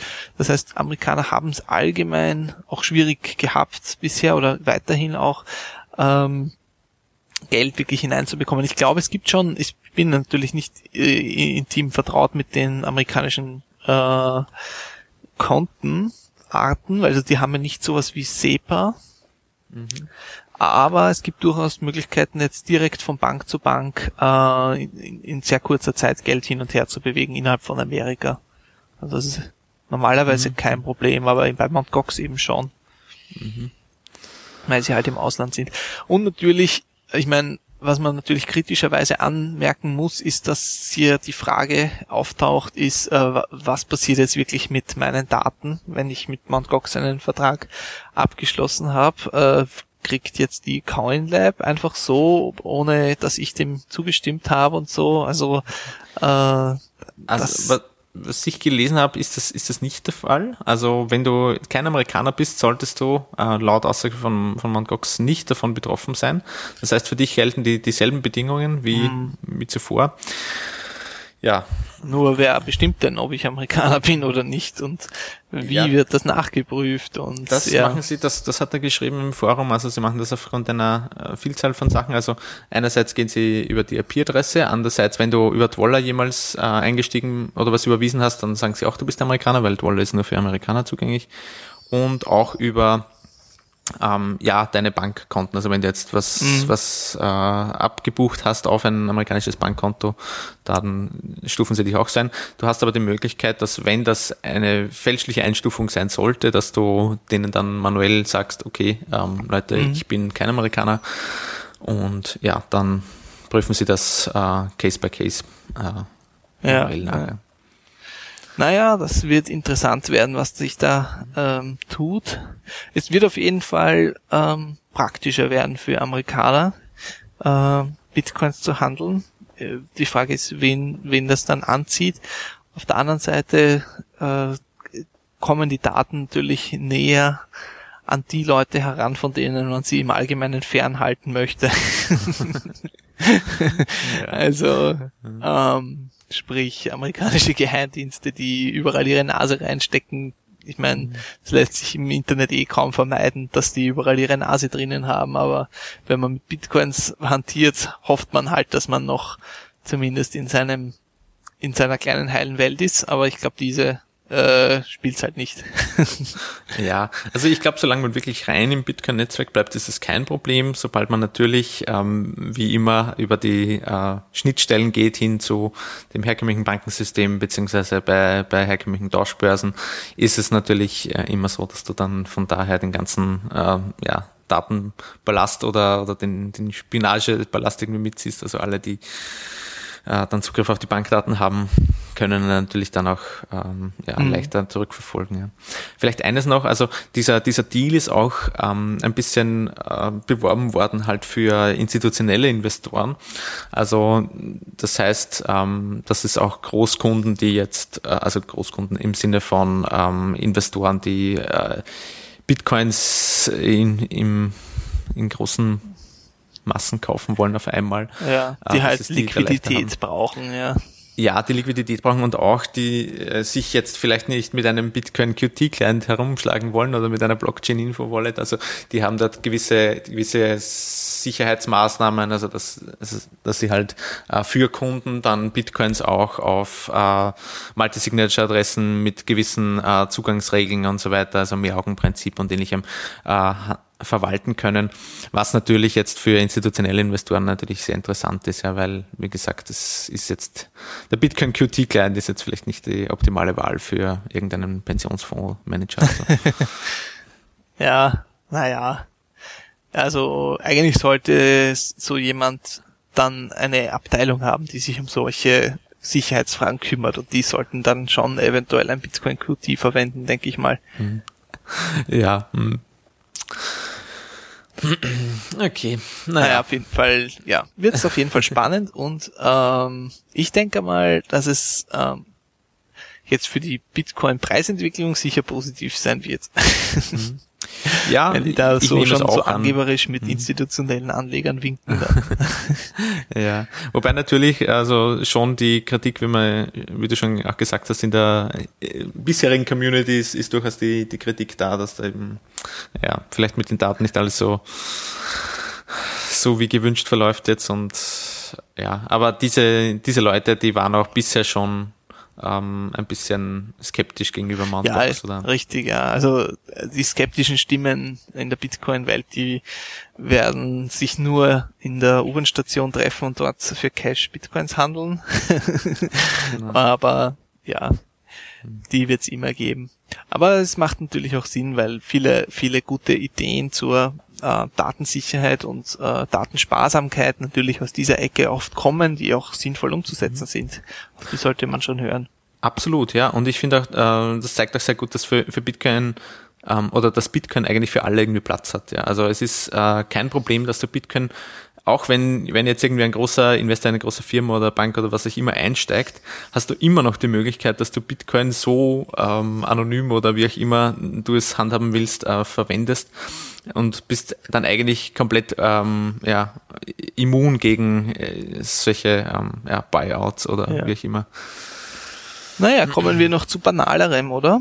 Mhm, klar, ja, ein paar haben wir noch. Ähm, Kleinere Sachen. die Bitcoin Store hat jetzt äh, aus der Beta äh, in, in die Produktion gelauncht quasi und bietet sehr gute Kampfpreise für diverse Elektronikartikel an.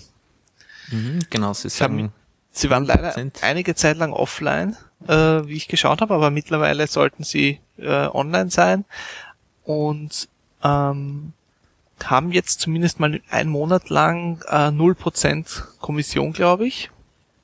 Also ich glaube, es ist ein Monat, es ist auf jeden Fall 0% Kommission jetzt aktuell im Moment. Und dadurch haben sie wirklich sehr günstige Preise, auch wenn man äh, das Shipping mitberechnet. Ich habe mal geschaut, ein Notebook habe ich um, um 200 Euro billiger gefunden als äh, auf Geizhals.at.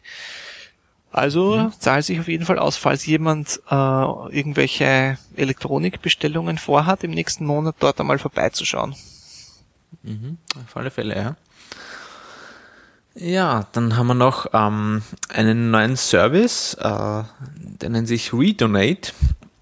Und zwar macht er im Prinzip, äh, was Flatter macht, allerdings auf einer viel ähm, ja, äh, voluntaristischeren Basis. Also bei Flatter hat man ja im Prinzip Recurring Payments, die nicht besonders, äh, ja, also die, die nehmen nicht besonders Rücksicht auf die, äh, wenn man, wenn man jetzt aussteigen will und so weiter. Es ist äh, dort so, dass das eben einfach dann automatisch abgebucht wird, bis man es nicht händisch abmeldet. Ähm, und das war ja bei Bitcoin immer nie wirklich möglich, ja, weil da musstest du ja jede Zahlung einzeln, einzeln absegnen, quasi signieren.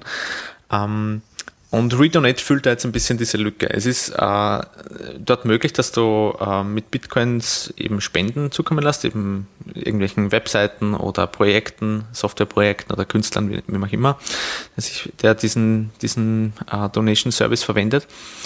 Und äh, Recurring Payments werden so, äh, sind so implementiert, dass du einfach ständig, äh, also einmal im Monat dann zum Beispiel daran erinnert wirst, ja, dass du dich einmal committed hast, ähm, äh, monatlich dieser und jener Organisation das und das zu spenden und dass du dann mit einem ganz simplen Interface eben diese Spende dann freigeben kannst. Das heißt, du hast immer die Kontrolle drüber. Es wird nicht automatisch etwas abgebucht von dir, sondern du musst äh, wirklich jedes Monat ähm, sagen, okay, ich möchte dem und dem spenden.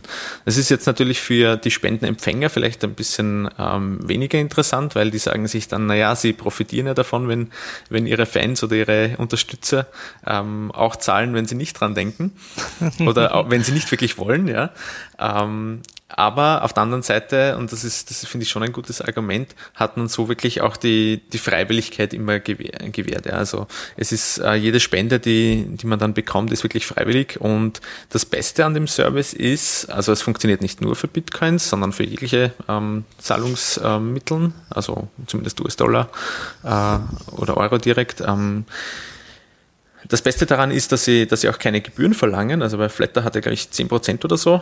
Ähm, und die machen das wirklich, äh, ja, quasi bieten einfach den Service an, ohne irgendwelche Gebühren zu verlangen. Und das, wie gesagt, dadurch, dass du das mit Bitcoin machst, bleibt auch die Kontrolle ansonsten immer, immer bei dir. Ja. Ja.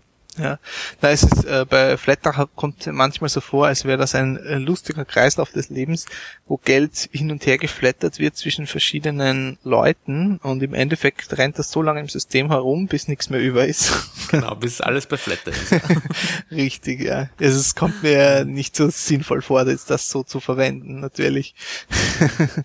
Weil Ja, viele Leute, die ein bisschen was geflattert bekommen, flattern das dann weiter und das geht dann halt so im Kreis. Ja, es ist ja an sich ein schöner Gedanke, aber ich finde es gerade bei, bei so kleinen ähm, unabhängigen äh, Internet-Artists oder ähnlichem oder Open-Source-Projekten finde ich es da schade, dass da jemand 10% mitschneidet. Also das ist heutzutage einfach nicht mehr notwendig und, und Redonate, wie gesagt, könnte da wirklich ein bisschen diese Lücke füllen. Ja. Ja, also ich habe jetzt mal kurz geschaut auf die Seite, mir war die unbekannt, äh, du hast äh, du hast mir quasi hier nahegelegt, aber ich finde hier keinen Hinweis auf Redonate auf den Leuten, wo steht who uses Redonate. Also wie wie da steht gar kein Link. Also wenn ich jetzt zum Beispiel auf das auf den ersten Link gehe, cvm.crypto.net, steht hier zwar ein Bitcoin-Adresse und ein Flatter-Button und ein PayPal-Button, aber hier steht kein Redonate.